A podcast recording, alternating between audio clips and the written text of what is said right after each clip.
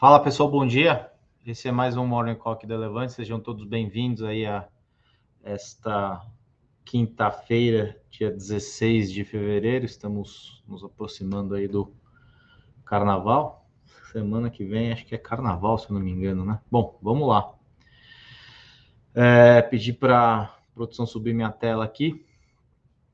É, ontem um dia de bastante. É, muito, algumas falas vindo lá do evento do BTG, né? Do, do, evento, acho que é CEO Conference, se não me engano o nome do evento.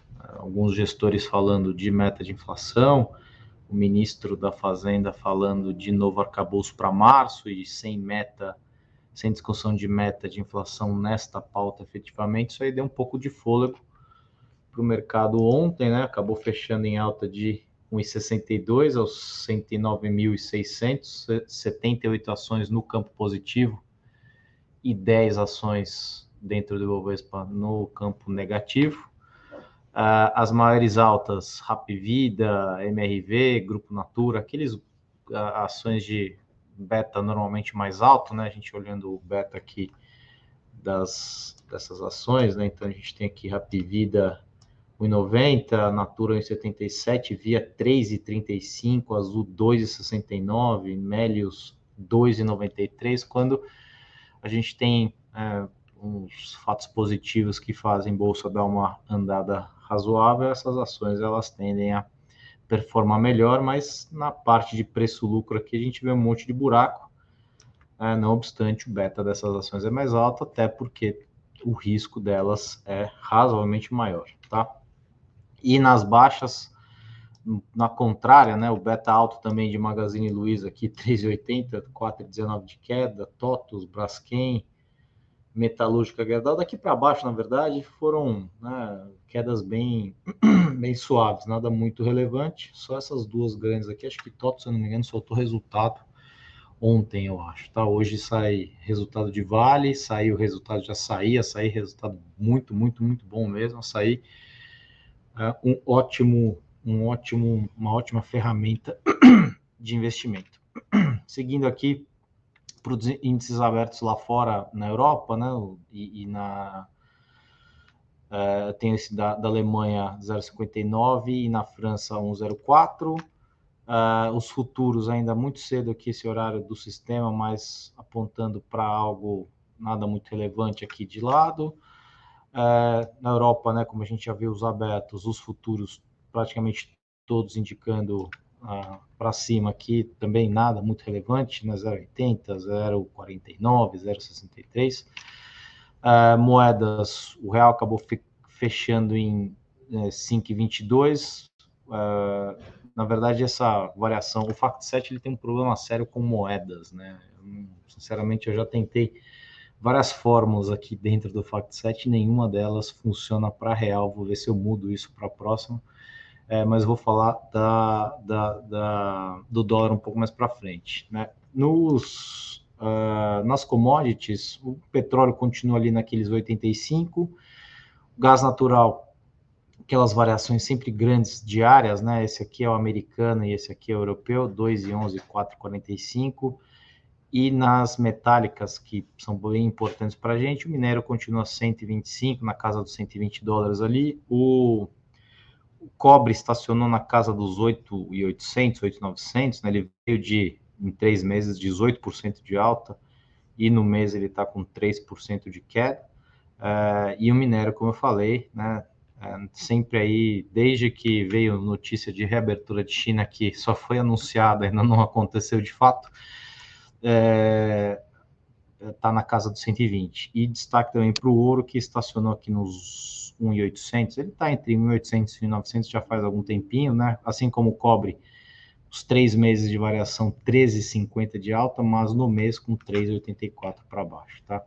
Hoje uma agenda não muito cheia de dados, mas tem bastante pronunciamento, né? Então a gente já teve o relatório mensal do Banco Central Europeu, teve também pronunciamento de um membro do Banco Central, é, reunião do Comitê Monetário Nacional, que é essa daí que, é, segundo o ministro da Fazenda, não vai entrar na discussão desta pauta, a meta de inflação, discurso também do presidente do Banco Central alemão, Bundesbank, tem dados de licenças de construção nos Estados Unidos. Um dado importante aqui, que é o núcleo da, da IPP, né, que é inflação ao produtor nos Estados Unidos também, tem construção de novas casas, tem pedidos iniciais por seguro-desemprego, índices secundários de atividade, né, como o índice industrial do Fed da Filadélfia, tem também relatório de empregos do Fed da Filadélfia, o IPP, né, que na verdade é o núcleo do IPP está aqui em cima, o IPP acabou saindo aqui embaixo, mas é a inflação ao produtor. E aí uma série de discursos, né, discursos de master membro do FONC, pronunciamento de um membro do Banco Central Europeu, discursos de Bullard, Luiz de Guindos do Banco Central Europeu e discurso de mestre do FONC. O FONC hoje tem bastante espaço na agenda de falas, principalmente uma agenda de dados é, razoavelmente importantes, mas grande parte deles secundário, que ajuda a gente, obviamente, a compor o plano, tá? Hoje sai resultado Uh, Dieng, Sanepar, Loja Senes, Auren, Azul, Vale, como eu falei, talvez o mais importante do dia, Inter e Ipera, e saiu hoje pela manhã Açaí, né? Açaí, como eu falei, ou ontem à noite ou hoje pela manhã. Tava dando uma lida aqui no resultado, não, me atentei se era hoje, se foi hoje ou se foi ontem. Acho que foi ontem à noite. Mas, de novo, resultados muito bons. Uh, resultados muito bons de, de açaí acho que bem esperado, inclusive, né? Açaí é um call, é, eu não vou dizer tranquilo, mas é, para momentos como a gente como a gente está vivendo, né, de pressão na inflação, a situação econômica não muito não muito estável, a gente fletando aí um crescimento bem baixo, muito perto do zero, é um call mais defensivo, obviamente, né, que é, dado a natureza do negócio que é bens não discricionários e meio que finalmente né, caiu no gosto da população fazer compra em atacarejo, né, e não uh, que isso já era uma coisa acontecia lá fora há muito tempo, né? Aqui a gente acabou talvez demorando um pouco, mas é, é, é muito muito saudável comprar em atacarejo. Eu particularmente compro muito no macro. O macro está tentando vender as operações aí, já vendeu fora do, do, do estado, está tentando vender no estado também, mas é, não precisa comprar em fardo, né? A gente pode comprar uma unidade, quando você compra acima de tantas unidades tem um desconto, mas via de regra é mais barato do que, por exemplo, uma loja do Pão de Açúcar e o produto é absolutamente o mesmo, tá? Bom, no geral, então é isso aí, né? Inflação do PPI, é, do produtor e auxílio-desemprego são destaques nos Estados Unidos. É, tem também BCBR de dezembro às nove, que vai projetar as perspectivas para o PIB, uma leitura antecedente de PIB, né? Tem balanço da Vale, tem a garantia do ministro da Fazenda que a mudança das metas não vai entrar na pauta desta reunião que eu comentei hoje, né? E a, somado a isso, né, o adiamento do polêmico tema, é, somou-se a notícia de que o governo decidiu antecipar para março o novo arcabouço fiscal para permitir isso permitir um pregão de ganhos para a bolsa e alívio na, na, alívio na curva dos juros futuros, né? Então a gente viu lá a Bovespa subindo 1,60, né? Passou o dia meio de lado para baixo e no meio da tarde acabou dando uma, uma rasgada e aí foi a 1,62 de alta. Acho que essas, esses dois motivos juntos aí acabaram ajudando bastante é, a, essa força do Ibovespa. Eu não sou do, do, tipo de analista que gosta de dar uma certeza, a ação subiu por causa disso ou caiu por causa disso. Na maioria das vezes, a gente não consegue identificar exatamente quais são os motivos de alta ou queda, né? Mas o, tem muito analista por aí que tem a certeza é, cabal das coisas. Eu não sou desse tipo, eu prefiro sempre deixar no campo da não da conjectura, mas da probabilidade. Ó, é provável que isso tenha acontecido por causa disso, mas a gente não pode, obviamente, esquecer outras tantas coisas que acontecem é, junto ali num dia de, de pregão, tá? Uh, o dólar alinhado à pressão global não acompanhou essa repentina mudança de humor dos mercados, né? O, o que, tinha, que vinha acontecendo, né? Acho que É, essa história de ministro da Fazenda com pouca força, acho que o mercado achou que pelo fato do ministro da Fazenda ter conseguido tirar do debate a meta, a discussão da meta desta reunião do Comitê é, Monetário Nacional, ele mostrou que tem influência sobre o presidente e não está enfraquecido como, como já se imaginava diante de tantos ruídos. Então, aquela história, né? O ministro estava operando meio como bombeiro e é, o mercado identificou uma força, talvez, dele é, nessa, nessa batalha, dizendo que, olha, não, a meta não vai ser discutida nesta reunião. Acho que essa lutar a discussão, mas da forma como tinha, como vinha acontecendo, ela acabava ficando um pouco é, nebulosa, né? Vindo mais do campo político do que do campo técnico, acabava trazendo uma série de inseguranças, né? E também, né, o fato de ter acelerado, porque o, o anúncio da âncora fiscal, da nova âncora fiscal, era pro, né, até o final do semestre, depois junho, abril, né, se, se ventilaram, foram ventilados aí vários prazos, digamos, né. É, então, esse anúncio de que a âncora que vai substituir o teto de gastos parece ter tudo a ver com eventual mudança nas metas, que ainda deve vir, mas em uma situação fiscal mais definida, como o mercado defende. É, talvez seja é, né, um, uma das coisas que né, rodou ontem um monte de grupo foram as, as falas aí de gestores famosos aqui no Brasil, né, criticando é, abertamente a meta de inflação. acho que é uma discussão absolutamente válida, a meta foi feita é, num momento diferente, né, numa conjuntura absolutamente diferente. É, eu me pergunto se a gente, né, em algum momento lá atrás, é, deveria ter efetivamente estabelecido uma meta de três. O Brasil tem problemas estruturais que às vezes não permitem com que a gente tenha uma estabilidade de inflação em patamares tão baixos, mas né, se decidiu assim pela época. E se a gente for olhar na história também, isso já foi alterado depois de acertado, né? quem é nosso assinante aí, a gente tem soltado as notas nessa semana, é, justamente fazendo essa retrospectiva histórica.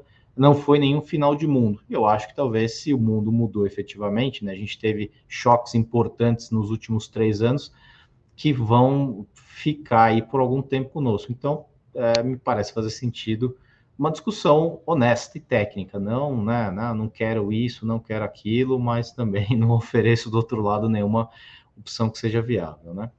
Uh, no, no embrólio da Americanas, vai fazer uma reunião com bancos credores, bancos e credores finan financeiros para, aspas, avançar no desenho de um acordo. Né? Aquela velha história. Se você deve mil reais, o problema é seu. Se você deve alguns bilhões, o problema é de quem te emprestou.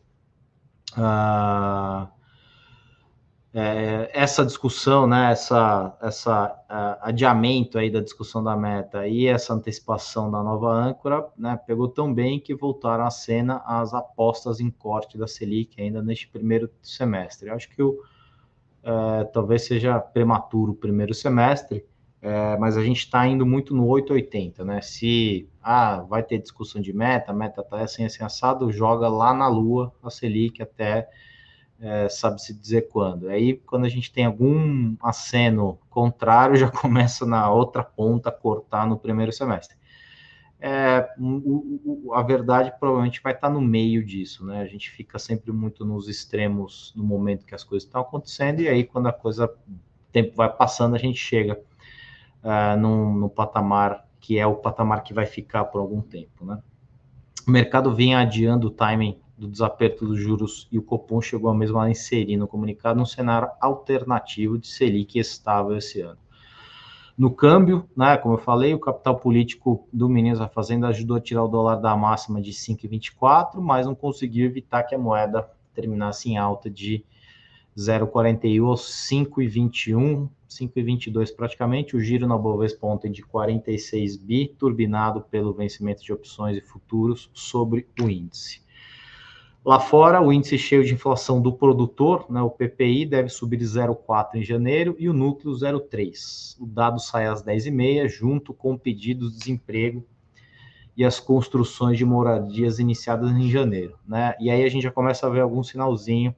Né? Se a gente falasse disso há um ano atrás, parecia ficção científica, agora já é normalidade. Né? Em Nova York, Uma novidade se anuncia na ferramenta do CME, que é a ferramenta que acompanha as expectativas de juros lá, gradativamente vem crescendo a aposta em uma dose de alta maior de 50 pontos base é, pelo Fed em março para a faixa entre 5 e 5 e 25, tá? Se a gente olhar um mês atrás, essa chance era de 5,2%, agora está em quase 14%. Não é um negócio fora da curva, mas é alguma coisa, né? A aposta amplamente majoritária, 86%, continua sendo de um aperto menos agressivo de 25 pontos base para 4,75 e 5. Talvez este aumento seja de 0,25 ou 0,50, não sei. Mas me parece que a taxa terminal vai ficar mais próxima de 5,50 do que de 5. Tá? E se a gente tiver algum exógeno atrapalhando aí no meio do caminho, isso provavelmente pode ir até 6%, ah, com uma probabilidade não muito desprezível, tá? De qualquer maneira, o debate sobre o pico do juro em nível superior a 5 vai aparecendo com maior força. Esse é um ponto, né? As coisas elas começam a pipocar, pipocar, pipocar e depois aquilo vira uma normal. A gente tem que entender como é que isso chegou até onde chegou. De novo, se a gente discutisse juro nos Estados Unidos na, no ano passado, neste mesmo momento, é, quem falasse em 5% era praticamente um autor de ficção científica, tá?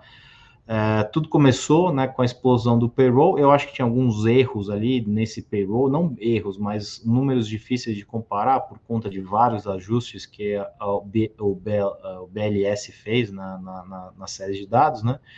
E a gente teve essa semana o, o, o índice de inflação né, desacelerando lentamente, que é uma expectativa já bastante, é, me parece bastante uh, saudável, não saudável do ponto de vista da inflação, mas esperar que a inflação ceda mais lentamente. A gente às vezes planeja um negócio e a coisa não dá certo. É como planejar queda de inflação. Né? A gente conhece bem como funcionam esses ambientes inflacionários aqui no Brasil. A gente convive com isso há bastante tempo. E também teve vendas no varejo nos Estados Unidos ontem que subiram 3%, bem acima do consenso dos analistas de 1,9%, e o Empire State, que é o índice de atividade em Nova York, da, da série de índices secundários de atividade, né, ele melhorou de menos 32 em janeiro para menos 5,8, quando se esperava menos 20,3. Tá? Bom, acabou aqui. Deixa eu passar rapidinho pelos pelos corporativos, eu fiz um,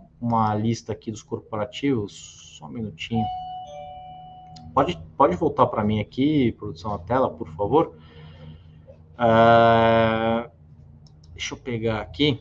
Bom, B3, lucro líquido de 1 bilhão no quarto tri, queda de 8% na comparação anual.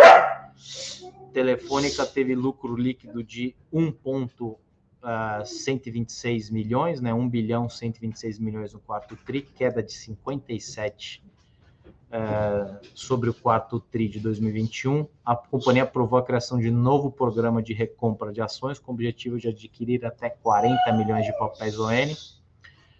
O programa será iniciado em 23 de fevereiro e será encerrado em 22 de fevereiro de 2024. Companhia pretende usar até 500 milhões nessa operação. CCR lucro líquido de 219 milhões, alta de 36 na comparação anual. EBITDA ajustado na mesma base somou 1,6.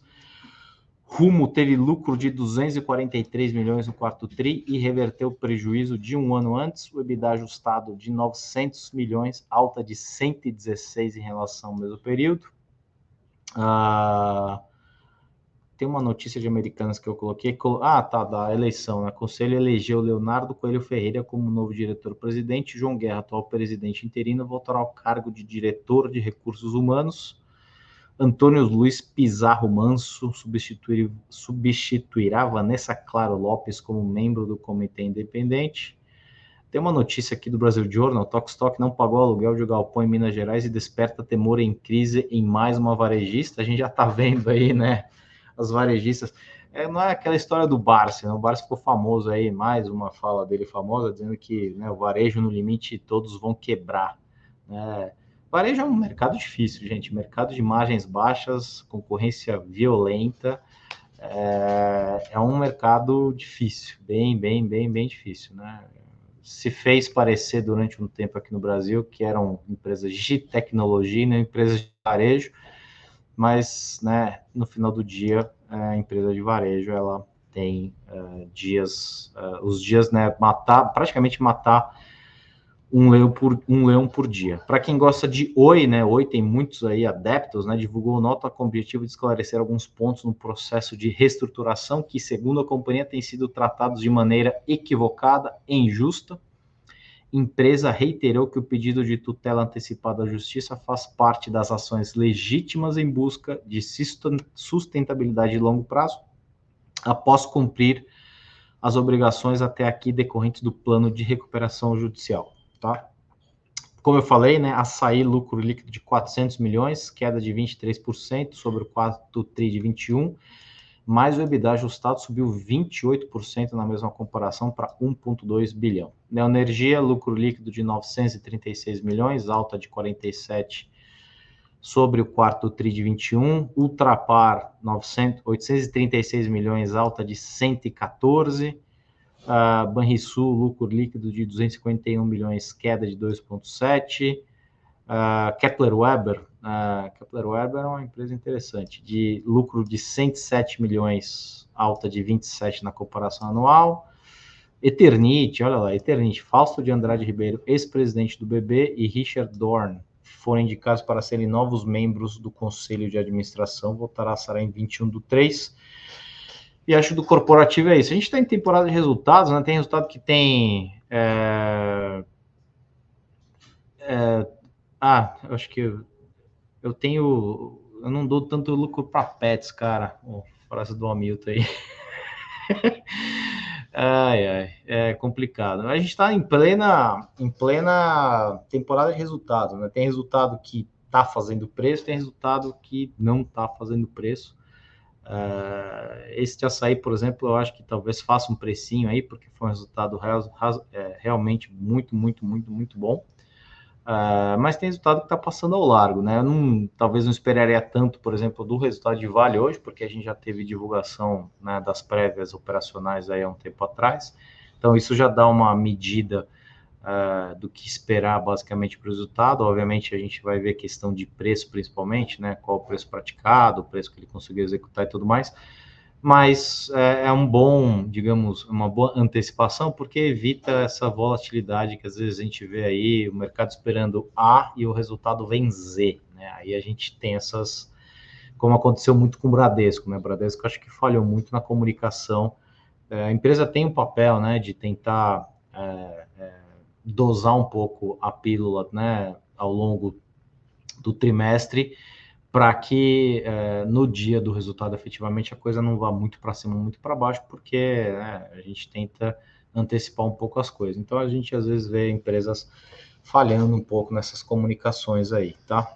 É, puta, VEG saiu também, o Adilson falando de, de VEG aqui. Deixa eu pegar a VEG aqui para falar para o Adilson que até escrevi uma notinha ontem aqui. Dá só um minutinho. É, tem muita coisa, né? Se a gente for falar de todos os resultados também aqui, vai gastar um tempão. VEG é uma belíssima empresa. Né? VEG é um negócio assim é, impressionante. Foi um bom comentário aqui, né? Que eu tinha escrito aí, não lembro para onde. Um trimestre bem sólido, forte crescimento das vendas com ganhos incrementais de margem, geração de caixa operacional robusta. VEG é aquela que você fala, não, agora ele não vai conseguir mais entregar o que ele está dizendo que vai entregar. Ele vai lá, entrega e mexe um pouco para cima, e aí vai lá, entrega de novo. Né?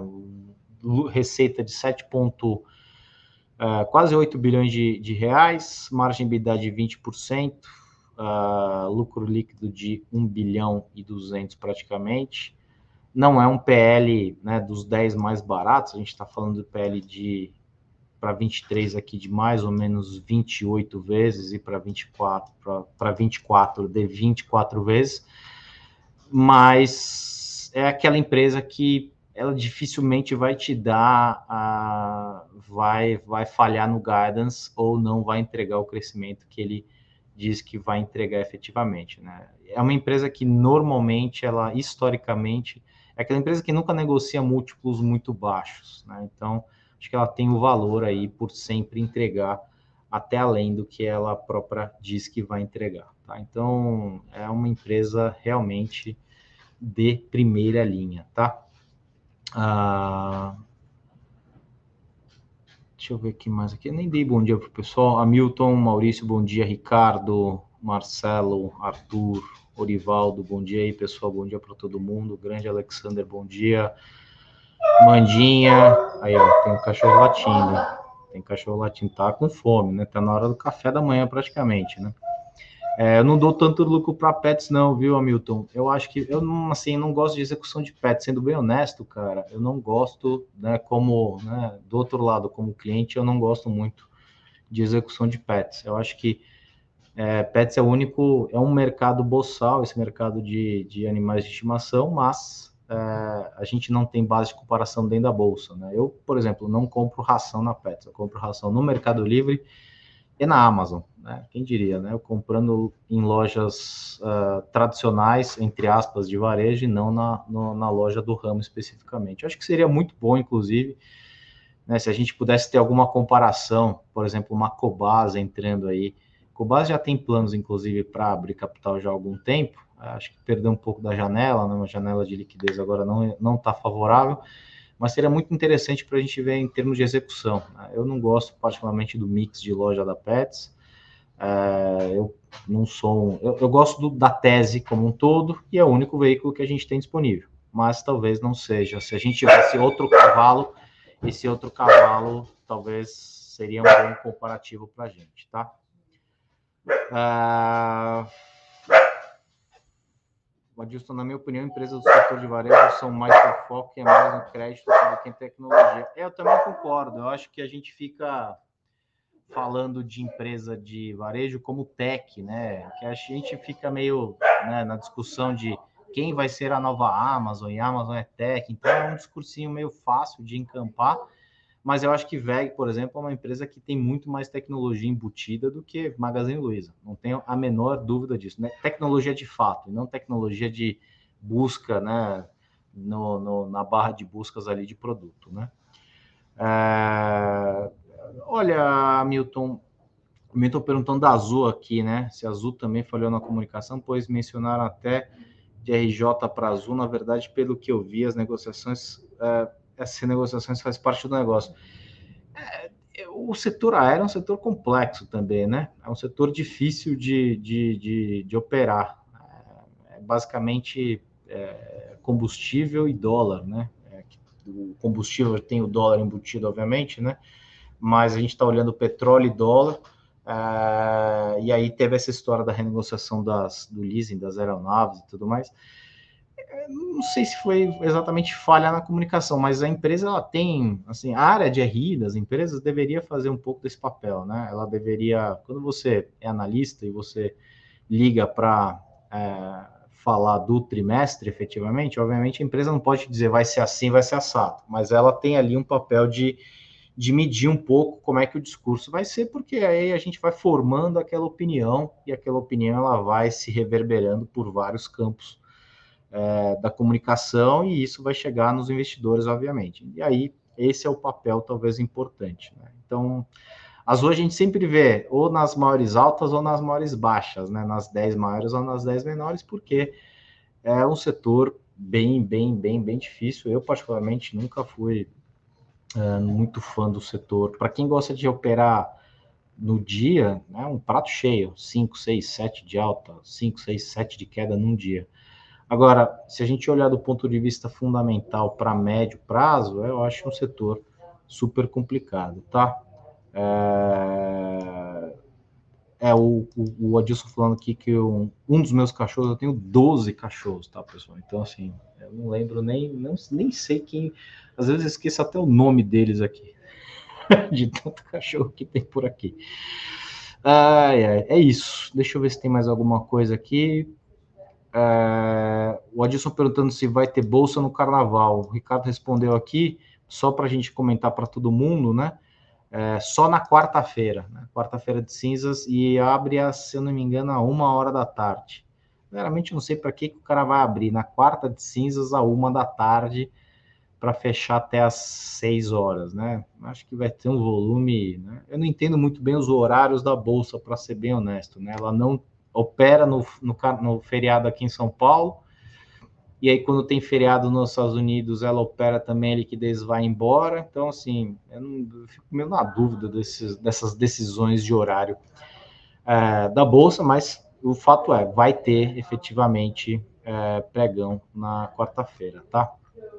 Deixa eu ver se tem mais alguma coisa aqui importante saindo. Deixa eu ver o, o futuro. É, tô com 006 na tela, nada muito relevante também. Deixa eu ver se tem mais alguma coisa aqui relevante que é, o pessoal mandou aqui Kepler Weber. Vamos ver se ah, não recebi aqui. Que pena, não me mandaram ainda. Kepler Weber é uma empresinha bem interessante, tá? É, assim, ela foi uma empresa muito, digamos, marginalizada lá no passado, mas conseguiu, é, se a gente for olhar, é, eu lembro que era meio, meio, meio papel, aqueles papéis que você quer distância durante muito tempo, né? Deixa eu ver aqui mais ou menos de quando que eu tô falando, faz tempo isso.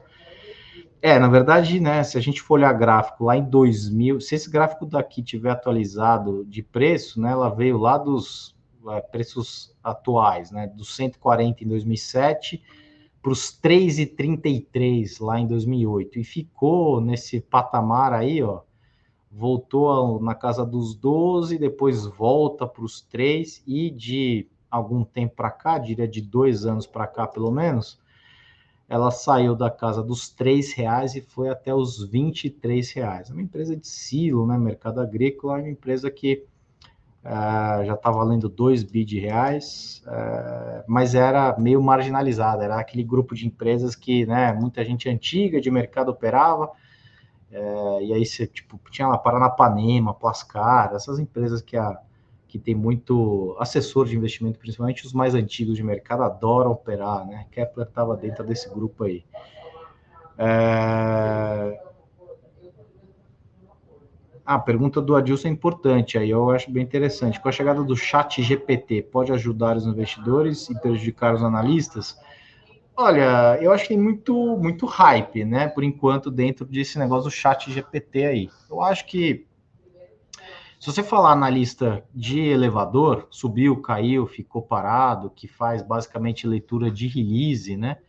Eu vejo muita, muito documento aí, muita análise, entre aspas, que é basicamente uma transcrição do release. É até uma afronta a intelectual de quem lê aquilo lá, porque, né, assim, a gente é, consegue abrir o release e ler o release. O cara tá escrito lá, subiu, caiu, ficou, parou que importa é a análise. Então, acho que nessa parte mais de geração de conteúdo, por exemplo, o BuzzFeed, né, que é um site de geração de conteúdo, fez recentemente uma demissão é, grande lá de, de pessoas, de funcionários, e aí ele acabou contratando, entre aspas, o chat GPT, que gera textos é, eu já usei algumas vezes, já fiz vários testes, inclusive no chat GPT, e os textos são razoavelmente impressionantes. Você fala, puxa, é um computador escrevendo sozinho.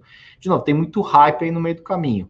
Eu não acho que, que por hora, eu não acho nem que vai ajudar e nem prejudicar, né? Mas eu acho que é, tenho minhas dúvidas em relação à implementação dessas tecnologias mais é, transformacionais, digamos, aqui no Brasil, por exemplo, né? Eu falei outro dia, acho que de assessorista de elevador e tudo mais, né? Se a gente fizer rollout dessas tecnologias que são tecnologias que tiram trabalhos repetitivos, a gente vai ter uma parte da população basicamente sem ter função. Né? Isso aí não é bom para o país. Então, o perigo dessas tecnologias é esse, né? A gente é, outra parte que me preocupa é as partes de, de, vigilância, né? Então, se a gente for olhar na China, né, reconhecimento facial está torta direito. Todos os lugares basicamente tem reconhecimento facial. Né? O que, que, é feito com isso aí? Que, onde isso pode escalar? Né? A tecnologia está disponível ah, e aí o governo faz o uso, entre aspas, do jeito que ele quiser. O Chat GPT é uma ferramenta maravilhosa mas eu acho ainda que é, o poder de julgamento, né, o poder de análise efetivamente no final do dia, ele invariavelmente vai continuar sendo do ser humano. Tá? É, eu trabalhei com isso três anos da minha vida, com inteligência artificial. Uh, e uma coisa que eu sempre falava quando a gente ia fazer qualquer pitch de venda é não espere uma bala de prata, é, espere um acessório no seu modelo de decisão. Nesse aspecto, eu acho que é, ferramentas como essa podem ser de grande valia, porque o trabalho delas é processar dados. Né? A nossa cabeça não processa quatro, cinco, seis variáveis ao mesmo tempo. Um modelo desse processa centenas de milhares de centenas de centenas de variáveis diferentes. Então, é, é, na, na, como é que se fala? Na é, junção dessas coisas aí, ela acaba te trazendo insights que a nossa cabeça não consegue ver. Então, nisso que eu acho que eu vejo um pouco de valor, principalmente dessas ferramentas de inteligência artificial, que é basicamente o que o chat GPT traz, mas como acessório no nosso modelo decisório e não como o grande assunto que vai decidir. Né? algo como uma Skynet, por exemplo, né? lá do, como é que chama? do Exterminador do Futuro, eu particularmente não, não vejo não vejo campo. Se vocês quiserem, um dia a gente pode falar mais a respeito disso. Eu tenho muita coisa, muita coisa, muita coisa. Tem até material que eu usava em umas outras apresentações aí que eu fazia, é, falando de tecnologia, porque hoje tecnologia não tem como dissociar, né? Como eu falei, VEG é uma das empresas mais tecnológicas da Bolsa, provavelmente. Suzana é uma das empresas mais tecnológicas da Bolsa. Magazine Luiza, é, para mim, não é. Né? Via Varejo, é, para mim, não é. Aquilo é tecnologia de é, lá, lá do alto. Estou falando de hard tech mesmo, os caras que estão ali fazendo uh, digital twin, por exemplo. Né? A VEG faz digital twin, é um gêmeo digital do aparelho que ela vende, das máquinas que ela vende. Isso melhora tempo de resposta de manutenção, isso melhora a predição de falha, isso melhora um monte de coisa nos equipamentos que ela vende. Isso sim, para mim, é uma tecnologia de fato, não um sistema de busca no site, tá? É isso, pessoal. Uh Hoje são 37 minutos. Posso, Adilson, se vocês, vocês quiserem, deixa no comentário aí, que o pessoal no comentário fica às vezes sentido, né? Quando a gente fala de, de, de política, né? Ai, porque não sei o que, proselitismo, tudo bem. É, é isso, né? É, a gente pode falar um dia específico de tecnologia, tá? olhando o que tem efetivamente uma, um termo que o pessoal gosta de usar no mercado de tecnologia é por baixo do capô. Né? Nesse, nesse lugar que eu trabalhava, um dos caras lá que era líder técnico, um cara fora da curva em termos técnicos, ele falava, a grande, era uma empresa de inteligência artificial que implementava projetos de IA. Ele falava, a grande maioria dos projetos que a gente implementa não tem inteligência artificial. É sistema de otimização estatística, que é, obviamente, um nível avançado de implementação de tech, mas não é o hype que se falava de inteligência artificial, tá? Só para a gente entender um pouco aí o que, que é efetivamente. Né? Eu posso até falar de IA, né? Tinha umas apresentações que eu falava disso aí, é, mostrando a diferença de um programa, né? De um, de um Excel da vida, de um programa Word, por exemplo, que ele tem definida a execução do que ele vai fazer, ser isso, então isso, ser isso, então isso e A você não define efetivamente o fim, né? O fim ele vai sendo construído e ele nunca termina em muitas situações, ele continua acontecendo. Tá? É muito usado para predição, projeção de coisa. De novo, essa projeção nunca vai ser uma bala de prata, mas a gente consegue aprender com essa projeção que o modelo traz, porque ele tem uma camada de explicação. Olha, eu cheguei nesta conclusão por causa disso, disso, disso. E a gente, com o domínio do assunto vai conseguir julgar se aqueles pesos que o modelo atribuiu para a decisão dele de preço de qualquer coisa que ele está predizendo fazem sentido ou não. Tá? Eu acho que é isso. Uh... O texto do dividendos, acho que o Alexander está tá, o Alexander está se referindo aí. É triste, é triste, né, Alexander? É bem triste, assim, a gente está uh, num momento complicado ah, o Darwin e as metas de inflação. Ah, sim, o, o doeu com isso. é isso aí. É, esse daí foi bom também. É, assim, é, assim, estamos tá, vendo um, um, talvez um, uma luz no fim do túnel. Essas últimas informações aí, principalmente do Meninos da Fazenda, podem nos trazer aí uma luz no fim do túnel e que seria muito salutar, né? Você vê, qualquer melhora no ambiente, no humor, né, a bolsa já tocando de volta aí os cento e quase os 110 mil pontos, né? Eu concordo com o Arthur Henrique aí, se política de direita ou de esquerda influencia no mercado de capitais, seria contrassenso não comentar. Concordo em número gênero grau, só que o pessoal quer te colocar numa caixa. Ou você é de um lado ou você é de outro. Você não pode ser do meio, né? Você não pode ser nem. Você não precisa ter necessariamente um de estimação. De estimação, eu tenho aqui os meus cachorros, eles são de estimação. Agora, quando você faz uma crítica talvez um pouco mais contundente, parece que você é a favor do que saiu. Se você não faz a crítica ao que está, você é a favor do que está. A gente sempre está procurando colocar uh, as, as, as, pessoas em caixas, né? Mas é, efetivamente isso é, é ruim para o debate, né? Você acaba uh, deixando de trazer alguns pontos de vista que talvez fossem interessantes para complementar a discussão, porque é, hoje em dia você é ou 8 ou 80, você não pode estar ali no meio, mas concordo com o Arthur Henrique aí, que é uma variável, e é uma variável que, infelizmente, ela tem feito peso desde novembro do ano passado. A gente está quatro meses com essa variável basicamente imponderável uh, diariamente, mas se a gente fala de forma mais contundente, parece que a gente está a favor de um ou contra o outro. Na verdade, a gente está a favor do país. Né? A gente vive aqui